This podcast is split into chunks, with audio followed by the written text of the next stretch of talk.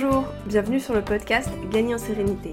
Je suis Adèle, online business manager et consultante en gestion d'entreprise. Ma mission, c'est d'accompagner les entrepreneurs à faire grandir leur business sans sacrifier leur équilibre de vie. Organisation, gestion du temps et bien plus encore, ce podcast vous aide à arrêter de courir après le temps pour vous épanouir dans votre quotidien d'entrepreneur. Bonne écoute Bienvenue dans ce nouvel épisode. Je commence par un petit aparté, mais parce qu'en fait, je suis très contente. J'ai eu quelques retours concernant euh, les épisodes avec des invités qui m'ont fait hyper plaisir. De mon côté, j'adore enregistrer ces épisodes avec des experts. Euh, je trouve que ça apporte une belle valeur ajoutée et puis euh, bah pour moi, ce sont des très chouettes échanges. Et du coup, je suis contente de voir que ça vous plaise aussi de votre côté. Donc voilà, merci aux personnes qui m'ont fait un retour, ça m'a fait très très plaisir. Et d'ailleurs, pour cet épisode numéro 30, je reçois à nouveau une invitée. C'est Pauline de Studio Pauline, qui est photographe spécialisée en personal branding, qui vient nous parler. Alors, elle vient pas pour parler de son domaine d'expertise en particulier, mais plutôt pour euh, partager son expérience d'entrepreneur. C'est d'ailleurs elle qui a eu l'idée de cet épisode de podcast, et euh, je trouve que ce sujet, il est très intéressant, et je suis vraiment ravie qu'elle l'ait proposé, et je vous laisse découvrir ce sujet dans notre échange. Euh, bon, en fait, je réalise que euh, bah, vous connaissez sans doute déjà le sujet de l'épisode, vu qu'il est bah, dans le titre de l'épisode. Du coup, le teasing, ça marche pas trop. Mais en tout cas, je vous laisse découvrir dans notre échange comment Pauline a vécu euh, cette situation et ce qu'elle en a retiré. Hello Pauline Hello Merci d'être là aujourd'hui. Je suis très heureuse de t'accueillir sur mon podcast. Merci à toi, merci beaucoup pour l'invitation. Et j'aime particulièrement le sujet qu'on va aborder ensemble. J'aurais, j'aurais adoré pouvoir dire que euh, c'était mon idée, mais non, hein. c'est toi, c'est toi qui en as eu l'idée. Et je trouve que c'est un sujet qui est euh, hyper intéressant et important, mais dont on ne parle pas, euh, pas assez souvent. Mmh Donc du coup, merci beaucoup de l'avoir proposé et puis bah, d'être là aujourd'hui pour en parler. Avec grand plaisir. Mais avant d'attaquer dans le vif du sujet, est-ce que tu pourrais te présenter et nous expliquer qui tu es et ce que tu fais? Ouais, carrément. Euh, alors moi, je suis photographe personal branding, c'est-à-dire que je photographie alors principalement des femmes, euh, des femmes qui sont entrepreneuses, euh, et j'essaie de faire en sorte qu'elles aient des photos qui vont leur permettre de créer du lien avec ces photos, qui vont aussi les rendre fières de l'image qu'elles renvoient mais aussi qui leur ressemblent euh, profondément, euh, c'est-à-dire que c'est des photos qui vont leur ressembler physiquement, mais aussi euh, dans leur dans l'ambiance, dans le mood et dans leur personnalité. D'accord. Et est-ce que tu pourrais détailler un petit peu ton parcours? Parce que le, le, sujet de l'épisode va se s'appuyer sur ton parcours. Ouais, carrément. Euh, donc moi, j'ai fait une école de design. Euh, je... Après cette école, je me suis lancée directement en freelance. Euh, j'étais designer de marque et avec le temps social, social media manager. Pendant cette période, en fait, euh, j'ai fait toutes les erreurs qu'il fallait faire euh, pour être un freelance qui fonctionne pas, en fait. Et, et à la fin de cette période, en fait, j'étais fatiguée, clairement. j'arrivais pas à trouver mon client idéal, j'arrivais pas à savoir comment faire pour vendre mon travail. Et euh, j'ai fait le choix de, euh, de partir dans le salariat pendant neuf mois. Euh, j'ai été recrutée en tant que photographe et graphiste, c'est-à-dire que je faisais de la photo, mais je l'ai retouchée également. Et, euh, et c'est comme ça qu'est venue euh, la photo dans ma vie. Euh, j'ai jamais eu cette passion enfant de la photo, elle est venue beaucoup plus tard. Une fois que ce, ce, cette période de salariat est passée, j'ai décidé de garder la photo et bah comme on repart avec les mêmes travers, on va dire, euh, j'ai pas étudié mon client idéal tout de suite. J'ai continué à faire comme je faisais un vin en fait. Donc j'étais photographe de produits principalement pour les réseaux sociaux. Et un jour, j'ai compris qu'il fallait vraiment que j'étudie mon client idéal, que je pivote aussi parce que ça ne me convenait pas. Et donc, en octobre 2022, j'ai fait ce pivot. Euh, je suis repartie presque de zéro parce que j'ai changé de client euh, à cette période-là. Voilà. Et dans cet épisode, tu as accepté de parler d'une période bien particulière, qui était euh, au moment de ton pivot, et c'est la période où on n'a pas de clients. Ouais, exactement. Au moment de ton pivot, tu es reparti euh, quasiment de zéro. Alors je dis quasiment parce que tu avais quand même ton expérience, tes compétences, mmh euh, mais bah, tu pas de clients, tu avais tout à construire. Et qu'est-ce qui s'est passé pour toi quand tu as lancé ton activité de photographe personal branding? Et que tu n'avais pas encore de clients Quelles sont les premières actions que tu as mis en place? Quel a été le, déroulé que tu as suivi? Ouais. Euh, bah déjà, pour euh, préciser, c'est que j'ai décidé de me faire accompagner parce que je sentais que j'avais beau avoir suivi euh, plein de formations avant, euh, ça n'avait pas suffi. J'avais besoin d'avoir un regard extérieur sur qui j'étais et, et, ce que je voulais faire. Donc tout ce que je vais vous expliquer, je l'ai fait avec en étant accompagnée. La première chose que j'ai faite, ça a été clairement de faire une mini étude de client idéal. Je dis mini parce que euh, aujourd'hui je suis en train d'en faire une bien plus conséquente et, voilà à ce moment-là j'avais besoin d'aller vite euh, donc euh, donc on a fait ça rapidement. Ensuite j'ai transformé mon compte Instagram. Euh, j'ai fait en sorte qu'on voit que euh, je fais de la photo personnel branding, qu'on voit bah, ce que les gens allaient pouvoir en fait acheter. Euh, une fois que ça s'était fait, et un petit peu en parallèle au final, j'ai commencé à retravailler mes offres. Euh, j'ai décidé d'avoir des offres qui soient hyper simples. Typiquement, euh, j'ai le même processus pour quasiment toutes mes offres, mais par contre, ça va être la quantité de photos pour moi qui va différer, et du coup, euh, la cible en quelque sorte. Et j'ai essayé de faire en sorte que ces offres soient très simples pour pouvoir aussi les vendre rapidement. Ça, c'était hyper important pour moi parce que j'allais pas pouvoir tenir éternellement euh, sans clients une fois que ces offres étaient packagées, eh ben j'ai fait en sorte de les rendre euh, visibles. Donc c'est-à-dire que j'ai communiqué à fond sur, euh, moi j'ai choisi Instagram, donc c'était euh, à fond sur Instagram. J'ai mis à jour mon site pour faire en sorte que les gens puissent aller en savoir plus. Et puis, une fois que tout ça a été fait, j'ai travaillé mon organisation pour essayer de faire en sorte qu'elle soit hyper simple, facile à mettre en place, facile aussi à intégrer un peu dans mon, dans mon cerveau pour que je sache comment faire hyper facilement. Et, euh, et, voilà. Et à la fin de tout ça, j'ai commencé aussi à mettre en place un suivi des chiffres. Euh, sur le coup, je voyais pas bien l'intérêt, mais euh, mais là maintenant, je commence à me rendre compte de l'intérêt de, de, tout ça et à quel point ça, ça m'est utile. Une période sans client, c'est souvent une période avec beaucoup de charge mentale, parce mmh qu'on a vraiment une seule idée en tête, une fixation, c'est comment trouver des, des, clients et puis bah, comment avoir de l'argent, parce que comme tu disais, ça peut pas être une situation qui dure. Et ça peut mener à l'épuisement, à la démotivation. Comment est-ce que toi, tu as fait pour faire face à cette charge mentale? Mmh Alors clairement, bah déjà il y a eu l'accompagnement, ça a été hyper important pour moi. J'avais quelqu'un, d'un côté quelqu'un à qui rendre des comptes, donc ça motive à aller un peu plus vite et aller un peu plus fort aussi dans ses actions.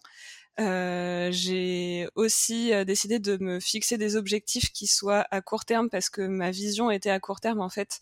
Euh, j'avais besoin de, j'avais besoin que les choses changent rapidement. Donc je me suis fixé des objectifs euh, simples et hyper concrets à accomplir. et aussi surtout je me suis entourée je me suis entourée notamment de personnes qui étaient un petit peu plus avancées euh, que moi dans le dans l'entrepreneuriat sans être des concurrentes euh, directes. Euh, C'était vraiment des, des, personnes plus avancées que moi. Et du coup, je suis sortie de ma solitude. J'ai pu trouver des conseils euh, chez d'autres personnes. moi, mon truc à moi, c'est l'organisation. Donc, faut que je te pose la question. Mmh comment est-ce que tu as pensé ton organisation à ce moment-là? Ouais, euh, et ben tout simplement, j'ai, euh, j'avais une trame à suivre. J'ai commencé par me faire une très grande trame euh, de toutes les choses que j'allais devoir euh, accomplir, on va dire, dans les mois à venir, et je me suis mis des blocs par euh, par sujet, mais aussi par deadline. J'avais vraiment pas mal de deadlines à ce moment-là. Aujourd'hui, je fonctionne plus autant avec des deadlines ou disons que je suis plus souple, mais à ce moment-là, j'avais besoin que ça aille vite, donc j'avais des deadlines, j'avais des, tâches, comme je disais, qui étaient très simples, euh, avec euh, des chiffres, des trucs hyper, euh, euh comment dire, dénués d'émotion dans le sens où c'était voilà, j'avais tant de trucs à faire, il fallait que je le fasse toutes ces tâches, un point c'est tout, et je cherchais pas à comprendre plus loin en fait. Euh, c'est clair que j'ai beaucoup travaillé, mais par contre, euh, par contre, je voyais les choses avancer. Donc ça, ça m'a, ça m'a permis de tenir euh, aussi le cap et de rester organisé dans, dans, dans cette période-là. donc voilà. Et j'ai aussi, assis, aussi travaillé sur mon syndrome de l'objet brillant. je sais que j'ai énormément ça. Le fait de simplifier mes process aussi, d'en avoir en fait au final qu'un seul, ça m'a permis de faire en sorte de n'avoir euh, bah, qu'une seule façon de fonctionner et de pas avoir le temps ou la, la possibilité d'aller voir ce qui se passe ailleurs euh, et de pas changer d'outil toutes les trois secondes. Quoi. Mais donc t'as pas attendu euh, d'avoir déjà des clients ou je sais pas moi de vouloir déléguer pour commencer à te pencher sur ton organisation, tes process, ta façon de fonctionner? Ouais, non, ça je l'ai je l'ai fait dès le début. Les process, j'ai alors j'ai commencé light hein, forcément, mais mais j'ai décidé de, de, le faire à ce moment-là parce que c'était aussi euh, le moment où j'avais tout simplement le temps de m'y poser. Parce que parce que c'est pas là en étant dans le rush euh, plus, beaucoup plus souvent que, bah, que j'allais pouvoir le faire à tête reposée. Et est-ce que tu as des, des regrets? Est-ce que tu as fait des erreurs lors de cette période où tu n'avais pas de clients? Euh, bah, Aujourd'hui, je te dirais forcément le côté euh, de... Je suis pas allée voir assez loin euh, euh, et assez précisément qui était mon client idéal, euh, ce qui fait que bah, depuis octobre, là, j'ai fait quelques erreurs qui, bah, qui m'ont coûté un petit peu, même si ça fonctionne quand même mieux. Mais d'avoir fait ça un peu rapidement, même si déjà j'en avais fait une, c'est déjà pas mal. oui, c'est déjà bien d'en avoir fait une parce que, à mon sens, on, a, on, a, toujours besoin de la refaire parce qu'au début, quand on n'a pas eu de client, c'est un petit peu, euh, bah, c'est mmh. beaucoup dans notre tête quand même notre client idéal. Et après, on se confronte un peu à la réalité du, du terrain. Et c'est vrai que c'est quand même assez fréquent de devoir refaire son étude de client euh, assez rapidement euh, mmh. après avoir eu ses premiers clients. Et ça a été ton cas. Bah oui, c'est vrai. Ouais, non, c'est totalement ça. Euh, là, euh, maintenant que j'ai des clientes et que je sais qui est intéressé par euh, par mon travail, euh, je peux aller leur poser beaucoup plus de questions et être beaucoup plus pertinente. Donc, c'est vrai que dans un sens, et ben, je, même si je l'ai pas fait au tout début, je suis quand même contente de la refaire aujourd'hui et c'est d'autant plus pertinent aujourd'hui, en fait. Aujourd'hui, tu es sortie de cette période où tu n'avais pas de clients, donc tu as des, des clients. Ouais. Et est-ce que tout ce travail que tu as mis en place euh, avant d'avoir des clients, ça a été euh, déterminant dans ta réussite actuelle? Bah, je pense oui parce que euh, en fait comme j'ai pris le temps de le faire à tête reposée et de manière de manière assez objective, aujourd'hui typiquement dans la gestion de mes clients, je sais comment je fonctionne et ça fonctionne quasiment toujours pareil et je sais que ça, ça, ça fonctionne bien, enfin que ça plaît à mes clients. Euh, donc, euh, donc je sais que ça c'est au clair et que j'ai pas eu à le faire euh, au fur et à mesure parce que typiquement avant quand je l'avais pas fait dans mon ancien boulot, c'était à chaque fois différent en fait. Donc c'est pas possible de, de garder en fait un certain professionnalisme à chaque fois. C'est des fois où ça va être moins bien, des fois ça va être mieux. Là c'est égal. je l'améliore aussi avec le temps forcément, mais je pars pas de zéro à chaque fois quoi. Donc c'est un travail sur lequel tu peux capitaliser en fait. Ah bah oui. Ouais carrément, exactement. Et au-delà de l'aspect euh, client, qui était bon, bah, évidemment ton objectif principal, hein, pendant toute mmh. cette période-là, on a en tête, euh, il faut que je trouve des clients. Mais qu'est-ce que tu gardes de tout ce travail que tu as fait? Euh, Ouais, euh, bah, en gros, c'était de le plus important pour moi. Je pense que ça a été vraiment de d'être dans un sens de préparer l'avenir, de préparer le moment où ça va où ça va se mettre à fonctionner. Et du coup, même psychologiquement, j'étais dans un truc de oui, ça va fonctionner. Et du coup, je mets des actions en place pour que ça fonctionne. Euh, qui sont plus intelligentes, euh, mieux choisies. Et euh, j'étais, encore une fois, je reparle de l'objet brillant, mais j'étais moins dans ce truc d'aller chercher la meilleure astuce et le meilleur hack pour fonctionner. Non, j'étais vraiment dans je prépare l'avenir et je prépare le fait que mon entreprise va bien fonctionner. ça m'a aussi permis de me prouver certains trucs à moi-même, typiquement que j'étais vraiment quelqu'un de déterminé et que j'avais un certain courage dans un sens de me dire bah oui les, moments de down je sais les affronter j'ai su j'ai su j'ai su le faire donc ça c'est hyper important pour typiquement pour ma fierté à moi et, voilà et puis le, dernier truc, je pense, c'est d'avoir mis en place une espèce de boucle d'amélioration, dans le sens où je repars pas de zéro. En fait, j'améliore les choses et, et, ça va, euh, si on voit un petit escalier, je monte les marches au fur et à mesure au lieu de redescendre tout en bas à chaque fois de l'escalier et de remonter. Les choses euh, s'améliorent avec le temps et, et j'en suis de plus en plus contente. Et euh, pour toutes les personnes qui sont dans cette période-là, où elles n'ont pas de, de clients, euh, si elles devaient retenir trois choses, les trois choses les plus importantes que tu aimerais qu'elles repartent avec ça, mmh. ce serait quoi? Euh, déjà, c'est le fait de se faire accompagner. Euh, je sais qu'il y a eu une très grande mode des formations euh, en ligne. Moi, ça a été un vrai choix que de dire en fait j'arrête de faire des formations toute seule. Je vais voir quelqu'un qui a un regard extérieur, qui est pro là-dedans en fait, tout simplement pour me guider et faire en sorte que les actions que je vais mettre en place, c'est confirmé quoi. Il y, y a, un expert qui m'a dit oui, c'est ça qu'il faut que tu fasses j'étais beaucoup plus en confiance avec moi-même, avec la personne, et, euh, et ça décharge un peu euh, de cette justement charge mentale. ça permet aussi d'avoir des objectifs qui soient vraiment concrets parce que dès qu'on part un petit peu dans des trucs un peu plus futiles ou moins efficaces, on a quelqu'un pour nous rappeler que non, vraiment ça c'est pas un bon choix parce que c'est aussi une période qui est pas facile donc donc parfois on n'est pas 100% clairvoyant. Euh, et enfin, cette histoire de boucle d'amélioration, je trouve que c'est aussi un truc à retenir, euh, de se dire que voilà, on commence par faire les choses. Oui, elles vont pas être 100% euh, parfaites et ce sera pas forever la même chose, mais au moins on les améliorera et on repart pas de zéro à chaque fois. Si je peux rajouter ma petite expérience personnelle, c'est vrai que moi j'ai commencé bah, comme toi, hein, mmh. avec les formations en ligne. Et mmh. bah, aujourd'hui, je suis revenue à un accompagnement parce qu'effectivement, ça, ça permet de. Enfin, c'est beaucoup plus pertinent, sur mesure. Et, et bon, j'ai aucun regret sur tout mon parcours, hein, parce que c'est notre parcours qui nous amène où on est mmh. aujourd'hui. Mais qu'est-ce que j'aurais pu gagner comme temps? C'est ça. éviter des erreurs et tout ça. C'est vrai que bah, je le vois maintenant, mais bah, pas, oui. de, pas, de, regret non plus, mais je, suis, enfin, je rejoins vachement ce que tu, ouais. ce que tu nous expliques ici. Ouais, et puis il y a ce truc aussi que quand on est dans un accompagnement one-one, on est on est un peu plus euh, on est un peu plus convaincu de ce qu'on fait parce qu'on on fait du sur-mesure à chaque fois, je trouve. Euh, on est sûr en fait que ce qu'on est en train de produire est adapté à la personne qu'on a en face de soi. Et euh, je pense que dans les deux sens, euh, pour euh, l'accompagnant et l'accompagné, c'est euh, c'est beaucoup plus précieux, quoi. En tout cas, euh, ton pivot, ça a l'air d'avoir euh, été une de tes euh, meilleures décisions.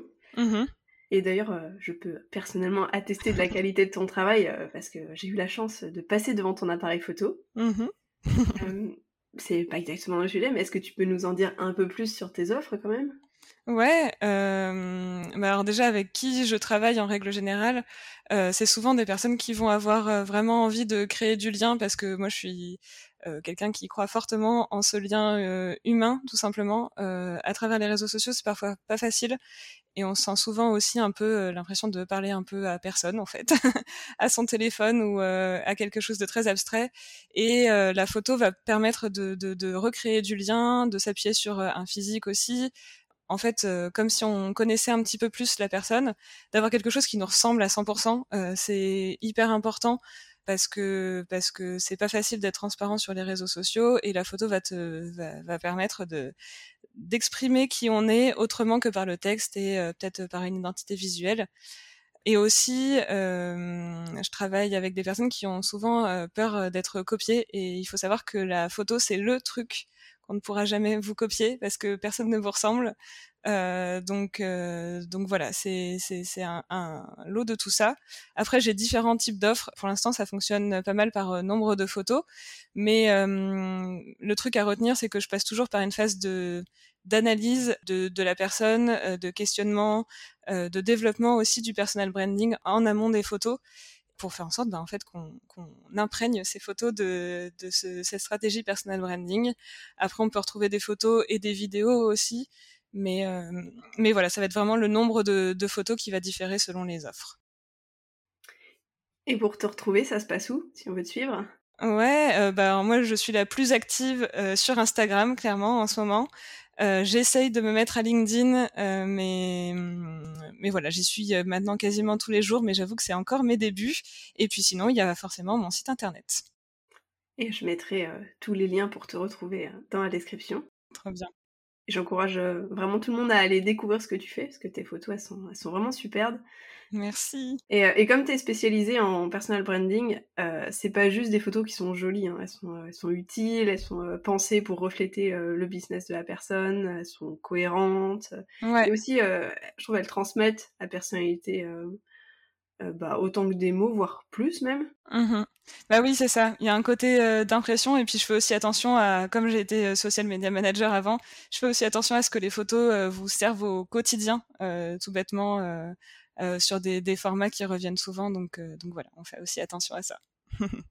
je sais pas comment je me suis débrouillée. J'étais un peu passée à côté de tout ce, ce concept de personal branding. Mmh et euh, bah, c'est vrai qu'aujourd'hui, je me rends compte que c'est extrêmement important. Et puis, bah, et j'adore ton travail. ah, trop bien, merci beaucoup. Bah oui, faut n'hésitez pas à aller découvrir le personal branding, c'est très intéressant. Bah, je te remercie pour ton temps et pour ton partage d'expérience, pour tes conseils aussi. Ouais, bah merci à toi de m'avoir invité. C'était hyper cool. Ah, surtout qu'une période sans client, c'est pas forcément une période dont on est spécialement fier et dont on aime parler. Mmh bah oui. Toi, tu as vraiment su en faire une, force et j'espère que ça va pouvoir inspirer et aider les personnes qui sont actuellement dans cette situation. Bah oui, carrément. ne baissez pas les bras. c'est inconfortable, mais ça, bah, toi, c'est ce que tu as fait. Ça t'a vraiment permis de poser les bases pour ensuite Ouais, c'est ça, c'est ça. Faut... Après, la période a quand même été inconfortable pour moi, hein, faut pas se leurrer. mais, euh, mais par contre, on peut en faire une force, euh, c'est hyper important. Super. Eh bah, merci beaucoup. Merci. Et voilà, c'est là-dessus qu'on a terminé notre échange. Pour toutes les personnes qui sont en ce moment dans cette situation particulière qui est de ne pas avoir de clients, typiquement au moment de se lancer ou euh, au moment de faire pivoter son activité.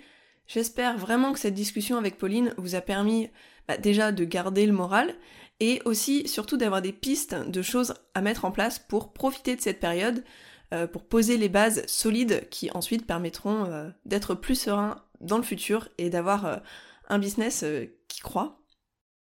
Si je récapitule, on a donc beaucoup parlé de l'importance de se faire accompagner, et pour résumer les autres points dont Pauline nous a parlé, euh, il y avait se fixer des objectifs concrets, faire une étude de client idéal, travailler sa stratégie, poser des offres qui soient simples pour pouvoir vendre rapidement, les rendre visibles, donc sur son site, sur les réseaux sociaux, etc., et communiquer à fond, et en parallèle concevoir un système d'organisation qui soit à la fois simple et efficace, et mettre en place un suivi des chiffres.